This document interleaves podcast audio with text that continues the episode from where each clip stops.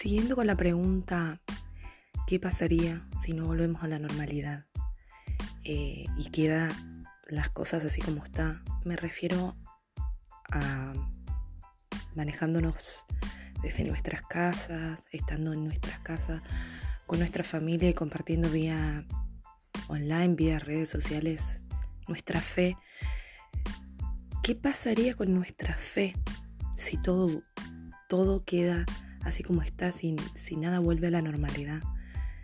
Y, y pensando en eso, se me viene a la cabeza esto, de que cuando termine esta pandemia va a quedar, van a quedar los verdaderos creyentes o va a quedar la verdadera fe, va a ser la que no se va a mover ni un pelo, no sé cómo decir esto, pero es decir, gente que automatiza su fe o gente que independiza su fe de las estructuras normales de reuniones de culto, de formas en que uno tiene fe o en que uno quiere fe.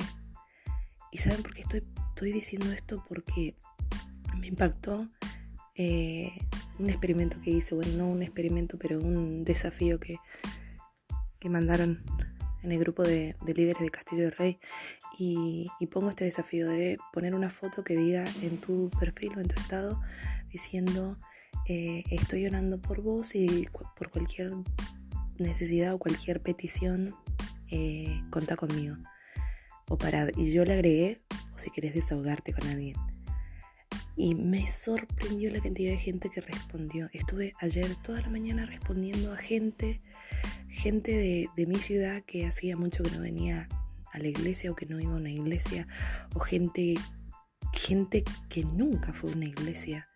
Empieza a buscar de Dios o a buscar fe en algo o en tratar de aferrarse a algo en este tiempo de dificultad, en este tiempo de pandemia. Entonces mi pregunta es esta pasar si nada vuelve a la normalidad? ¿Qué va a pasar con la fe de la gente? ¿Qué va a pasar con mi fe? ¿Cómo voy a terminar esta cuarentena? ¿Cómo va a terminar mi fe en esta cuarentena? ¿Hecha pedazos o más fuerte que nunca? Y esto también, si, ponemos si nos ponemos a pensar, es una prueba de lo que va a ser la gran tribulación. Es trágico, pero es la realidad. ¿Qué va a pasar en los momentos más difíciles que se vengan todavía con nuestra fe?